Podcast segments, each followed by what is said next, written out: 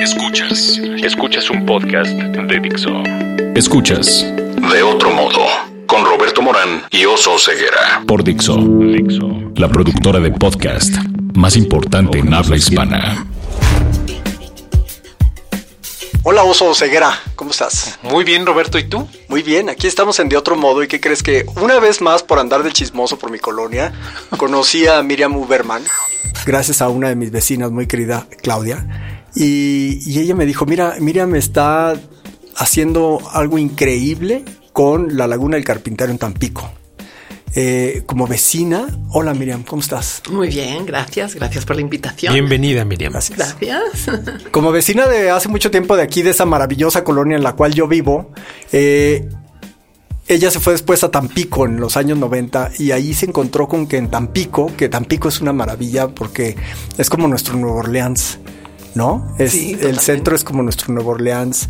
Es el, el único lugar donde puedes comer jaivas, donde es famosa una cantina que está enfrente del panteón, ¿no? ¿Qué, qué dice la cantina esa de...? Aquí se está mejor que en el que enfrente. Exactamente, que es, eh, podría ser una sensación, pero yo lo primero que le preguntaría a Miriam, ¿qué estabas haciendo en Tampico? Porque es, podría ser, pero no lo es, ¿no? Hay tantas cosas en México que podrían ser, pero que no son. Bueno, Pero- yo llegué ahí porque me casé y pensamos que eh, y, y ya estaba embarazada y entonces pensamos que era mejor criar a nuestra hija en Tampico que en la Ciudad de México. En Tampico, hermoso, bello puerto tropical. Sí. Y la cuestión ahí es que un día estaba Miriam en su oficina, porque Miriam es, es, es investigadora. Y, y estaba un día en su oficina escribiendo, trabajando, ya sabes cómo son los investigadores. Y, y voltea a ver la ventana y de pronto ve un edificio que antes no se veía, ¿no? Sí. Desde tu oficina. Sí, bueno, estaba trabajando en el espacio cultural metropolitano, que se le llama el metro. Y eh, bueno, no estaba, ahí no estaba en realidad investigando, estaba encargada de los talleres ah, artísticos de- del, del- del metro. Que déjame interrumpirte, Sí. Miriam, o sea, porque no dijimos que Miriam es coreógrafa. O sea, por eso sí. estabas justamente en ese lugar, ¿no? Digo, si no, dice, Moni, ¿qué hacía ahí esta señora, verdad? Ok, ok, sí. Eh, bueno, pero, eh, ¿cómo se llama? Lo que pasa es que, bueno, estaba un día, miro hacia la ventana y de repente veo a lo lejos un edificio que nunca había visto y dije, ay, qué, qué raro, no, no me había dado cuenta que estuvieran construyendo. Entonces, saliendo ese día a la hora de la comida, me, me paso por la calle que cruza donde está ese edificio que están dizque construyendo y resulta que no hay ningún edificio que están construyendo. Lo que estaba viendo era la estación de bomberos. Y entonces volteo hacia donde trabajo y veo que veo, que puedo ver el edificio donde trabajo, el, edificio del metro.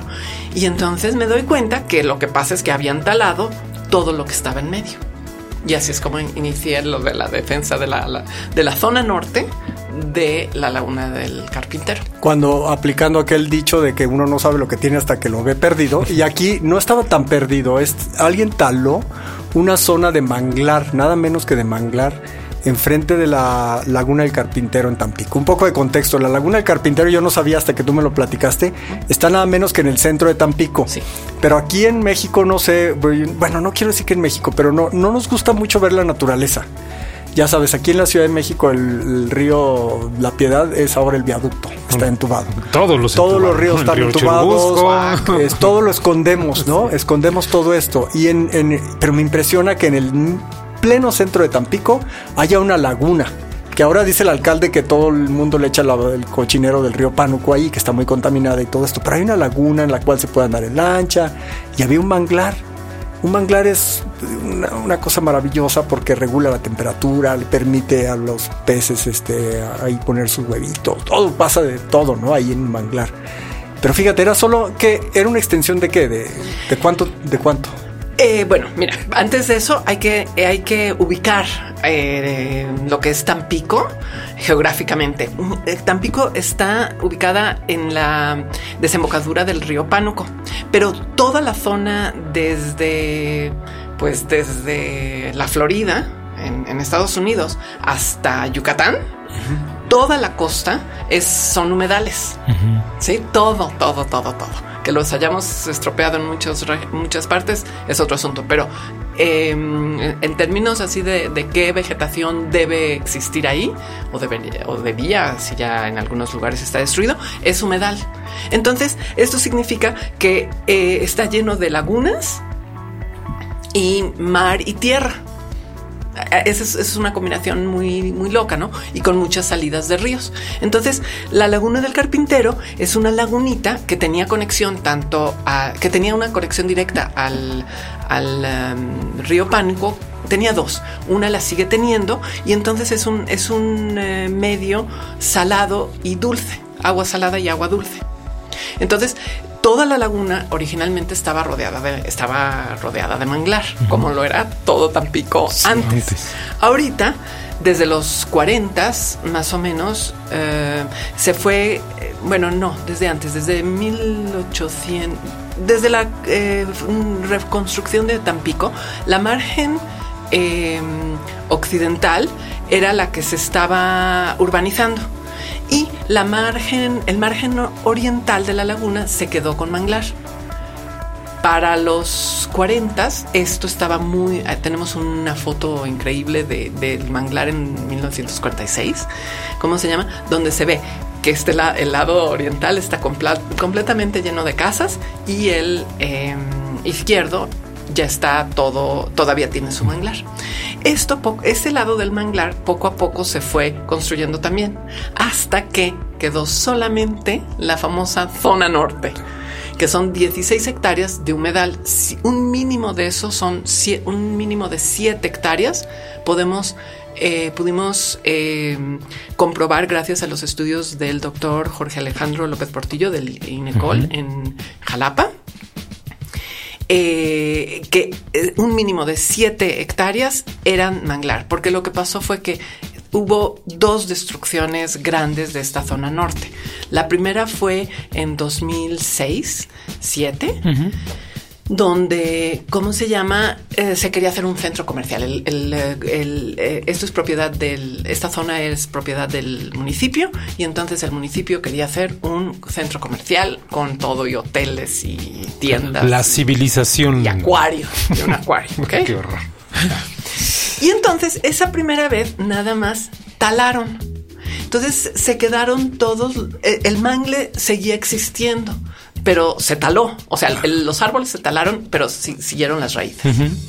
Y entonces, eh, finalmente fue, se hizo una, em, hicieron una demanda, Profepa intervino y se pudo detener. Y ahí se quedó. Y después, en 2013, que es, fue esto que les conté, que otra vez el municipio ahora no iba a hacer un centro comercial, ahora lo que iba a hacer era un parque ecológico, pero estas son de estas contradicciones totales, ¿cómo vas a hacer un parque ecológico destruyendo manglar? Claro. Y bueno, un humedal, ¿no? Hay cuántas cosas, cuántas atrocidades se cometen en el nombre de la ecología. Hay un estacionamiento ecológico, así se llama, al lado del Auditorio Nacional. Imagina, ¿cómo puede ser un estacionamiento ecológico? Han entender, pero bueno.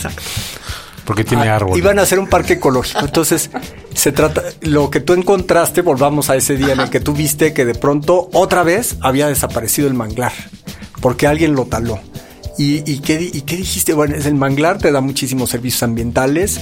No es un parquecito que se vea como eh, un parque de ciudad, así como. No, es un es donde hay hasta cocodrilos, me parece, en esa zona, ¿no? Llegan garzas y, y, da muchísimos servicios. Y no estaríamos hablando ahorita, son 7 hectáreas, o sea, o 16. 16 de humedal. Ajá. con una zona de amortiguamiento ya en la parte donde ya no es humedal, porque hay una parte que ya es tierra firme. Ajá. Hay otra, las 16 hectáreas tienen un borde que ya es tierra firme, pero de, ese borde hacia adentro es humedal y la parte central de eso es manglar. Que son las 7 hectáreas que decías. ¿Y por qué estamos hablando de eso? Y ahorita me voy a brincar un poco, les voy a decir algo. La Suprema Corte de Justicia de México ya dijo, detengan esas obras. Gracias a Miriam. ¿eh? Ay, sí, no lo va a decir ella, pero sí lo voy a decir yo. La Suprema Corte de Justicia de México dijo, detengan esas obras. Tuvo que llegar hasta allá, pero llegó y, tiene la importancia como para que la Suprema Corte intervenga. Son siete hectáreas. El Parque México mide nueve hectáreas. Eh, la Glorieta Chapalita de Guadalajara yo creo que mide como seis hectáreas. O sea, es muy importante, es mucho más que la extensión. Significa muchísimo más que eso. Es que el, el, mangle, en, en, los tres tipos que hay en, en, la zona de la laguna del, del carpintero, que es eh, mangle rojo, poquito, la mayoría es ah, blanco y negro. Esto, el mangle es el árbol más maravilloso del mundo. Eh, cumple con toda una serie de, de funciones que sin ellos no sé qué, estaría pasando en el mundo. O sea, ellos, em, primero que nada, son como guarderías. entre sus raíces eh, crecen los camarones. todos los, los eh, bueno, no todos, pero una gran parte de las jaivas, de los crustáceos, eh, crustáceos camarones, todos estos animales y peces, crecen en sus primeras etapas, crecen dentro de los espacios creados por los manglares. Después absorben una grandísima cantidad de eh, dióxido de carbono, lo cual ayuda al cambio climático. Después son la primera y más importante barrera que hay de defensa contra ciclones, huracanes, todo esto que justamente toda la zona del Golfo de México está propensa a sufrir estos, estos eh, fenómenos climáticos, ¿no? Entonces, em, ¿qué más? Ellos, eh, en ellos vive una gran diversidad de, animales y de, eh, bueno, de animales, ¿no? O sea, nosotros con la ayuda de un grupo de ambientalistas jóvenes que se llama COBEA. Em, ellos hicieron el listado de todos los, eh, los, eh, los animales, las especies que hay. Encontramos eh, el, cuando el, el, municipio dice que hizo una, una, manifestación. de impacto ambiental, dijo que solamente había 19 especies, creo. Nosotros encontramos más de, dos, más de 200, de las cuales 19 están enlistadas en la, en la norma 049, que es la de 059, perdón, la de la de todas las especies protegidas en México. Están en algún tipo de, peligro. A ver, Miriam, que parece que es bióloga. No, no, no. Cuando tú lo, pero ya lo sabe, todo lo que has aprendido con esto. ¿En qué año estamos hablando cuando descubriste ese edificio que está de los bomberos? 2013, eso fue 2013. 2013. Y tú dijiste, ah, yo soy investigadora de coreografía, ya a mí no me importa, yo no voy a hacer nada. ¿O qué fue lo que hiciste en ese momento? ¿Qué es lo que haríamos muchos? Pues mira, lo que pasa es que hay que retroceder un poquito. Eh, a mí me gustan mucho los animales. Entonces yo ya tenía muchas fotos de todas las aves que volaban por todo el, por toda la zona. Ya sabía a qué horas llegaban, a qué horas se iban. Ya sabía cantidad de cosas sin ser bióloga. Eras observadora de la danza de la naturaleza. Y, tomaba muchas fotos porque a mi hija le gustaban también los animales, entonces para que los viera. Ok, ese es el antecedente real del, asunto, ¿no? Y em, y que bueno, desde, desde muchísimos años antes yo ya estaba involucrada en, cuestiones ambientalistas. Eso también es antecedente.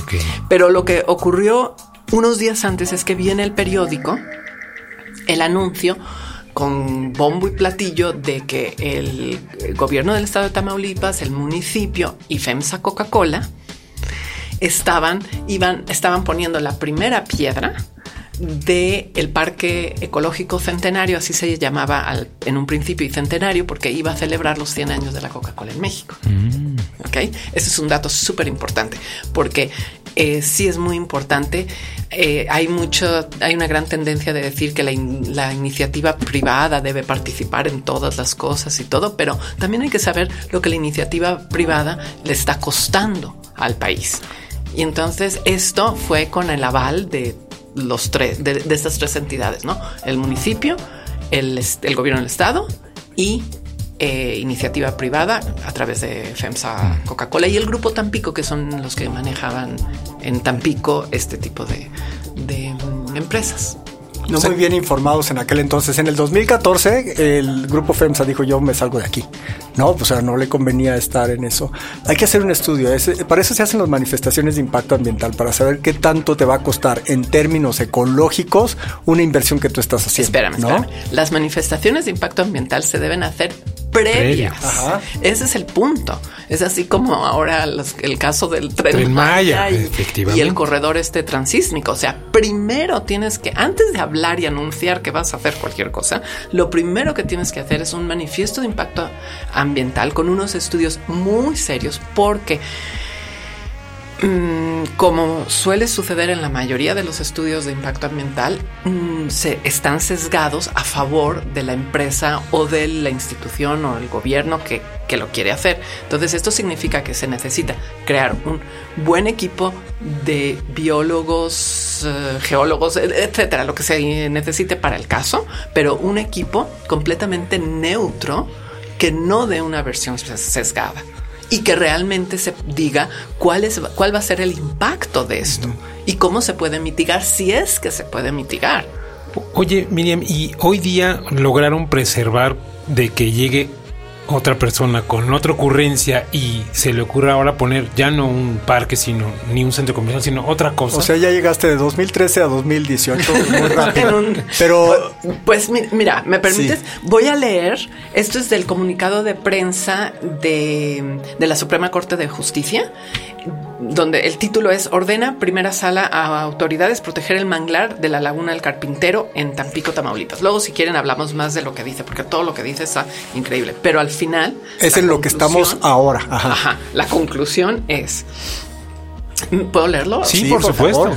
En consecuencia, la primera sala concedió la protección constitucional para que las autoridades responsables se abstengan de ejecutar los actos reclamados consistentes en el desarrollo del proyecto denominado Parque Temático Ecológico Laguna del Carpintero, procedan a la revocación de las licencias, autorizaciones y o permisos otorgados para su construcción, así como a la restitución y reparación de la zona de mangle ubicada en el área, requiriendo para tal efecto a la Comisión Nacional para el Conocimiento y Uso de la Biodiversidad, o sea, la CONAVIO, y a la Secretaría de Medio Ambiente y Recursos Naturales, la Semarnat, para que emitan un proyecto de recuperación y conservación del área de manglar referido vinculando al municipio y al tercero interesado, o sea, nosotros, al acatamiento de dicho programa para poder restaurar el ecosistema afectado.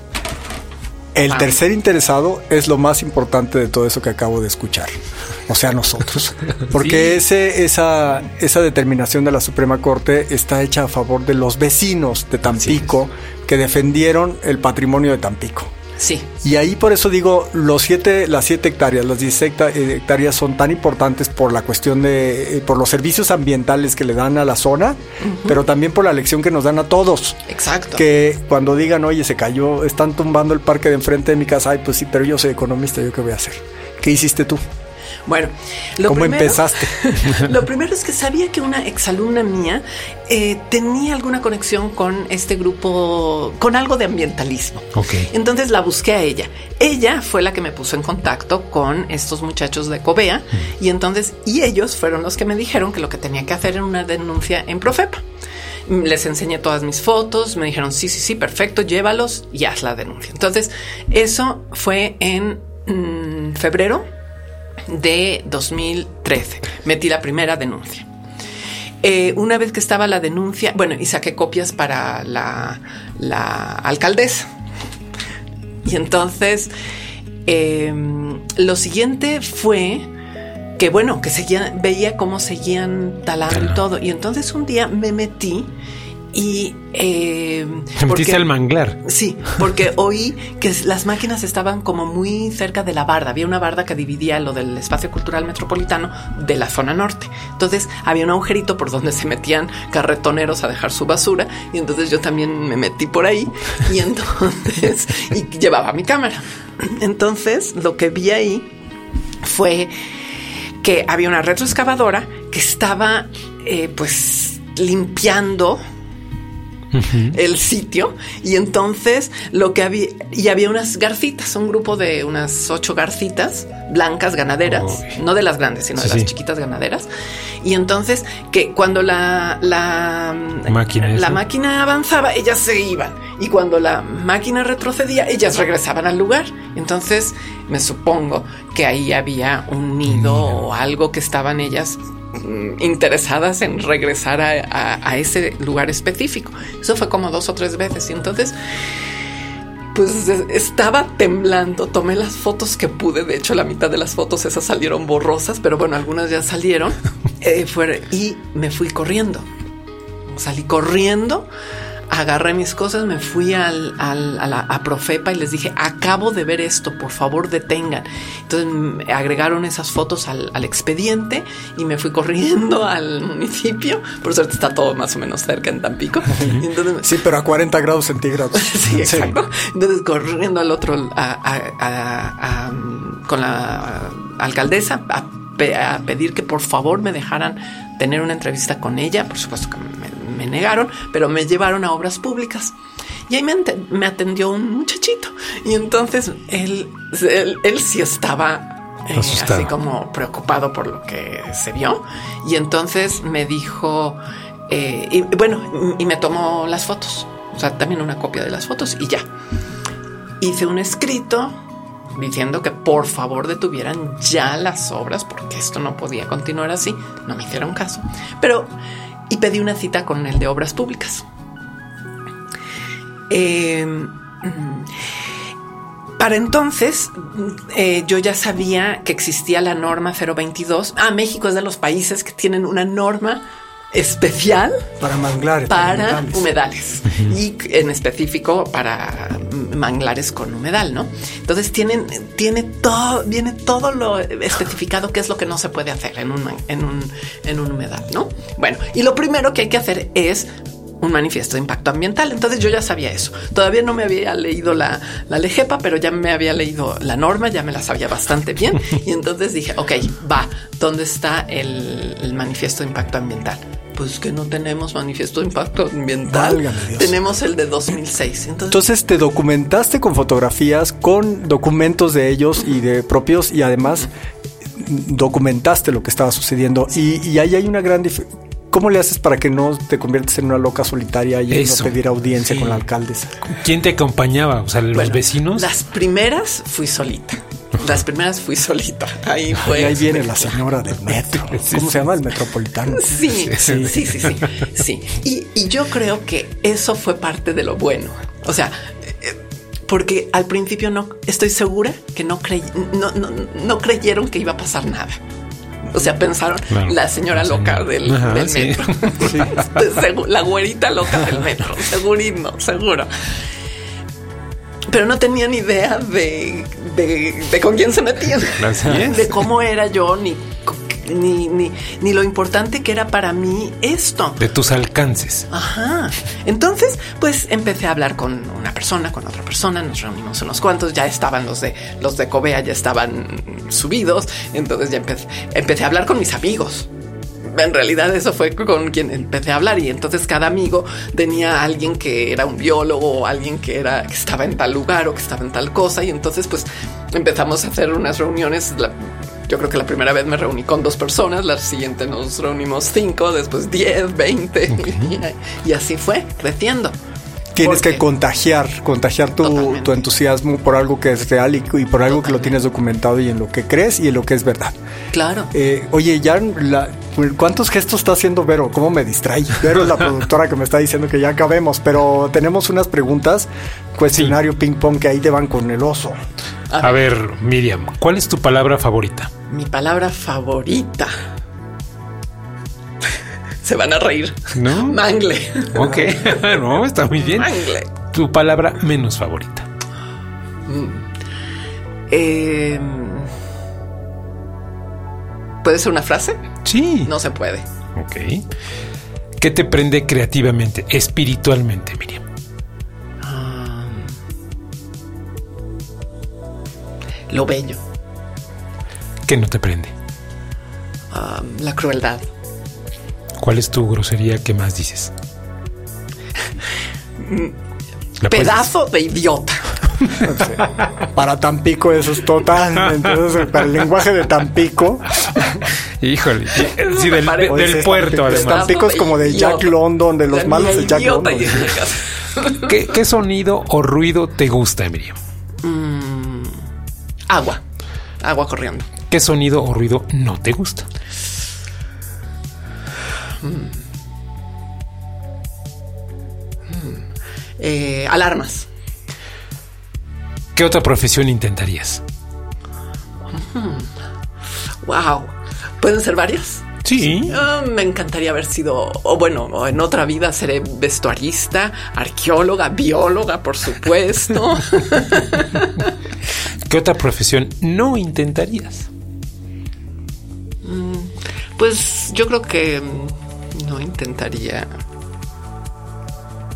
contador. O... Qué mala fama tienen los contadores. Dejen en paz a los pobres contadores. Es la que más sale, Miriam.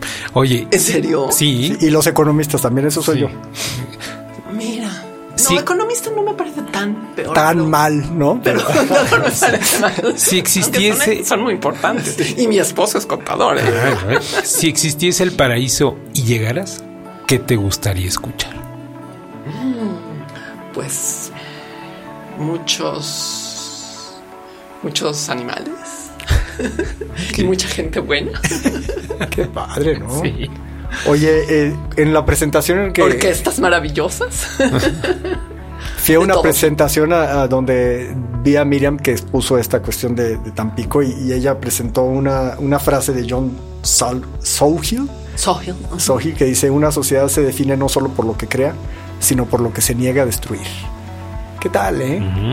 Y eso es, pues ya, este, cuéntanos, ya nos vamos a despedir. Cuéntanos tu mensaje final. ¿Qué es lo que tú aprendiste de todo este trabajo alrededor de la, del manglar en Tampico? Yo solo tengo una última pregunta, pero contesta esta primero. Ok, yo creo que lo más importante es que la sociedad civil tiene un papel primordial en la defensa del medio ambiente.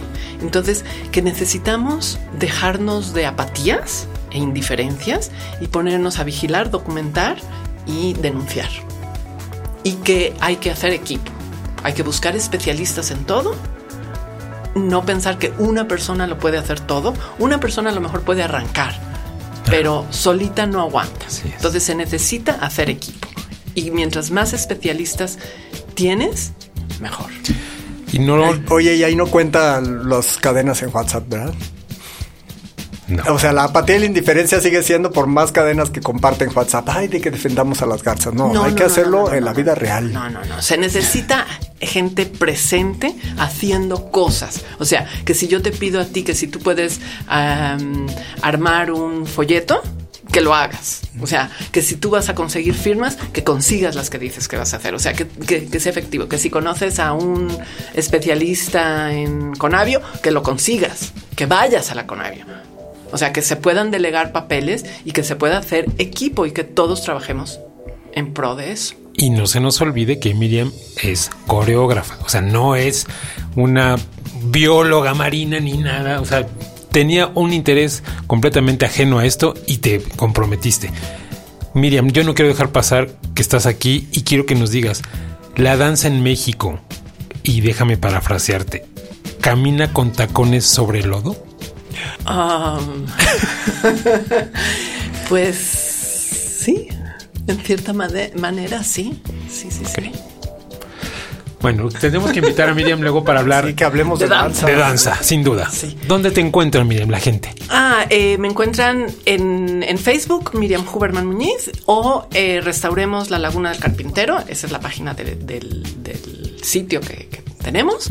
y, en correo, correo también. ¿O Twitter?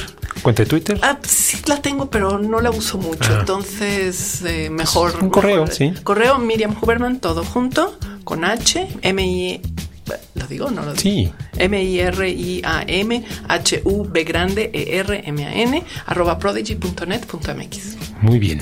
Miriam, muchas gracias por venir y muchas gracias por lo que haces. Sí, felicidades, Miriam. Gracias a ustedes por invitarnos. Dixo presentó De otro modo con Roberto Morán y Oso Ceguera.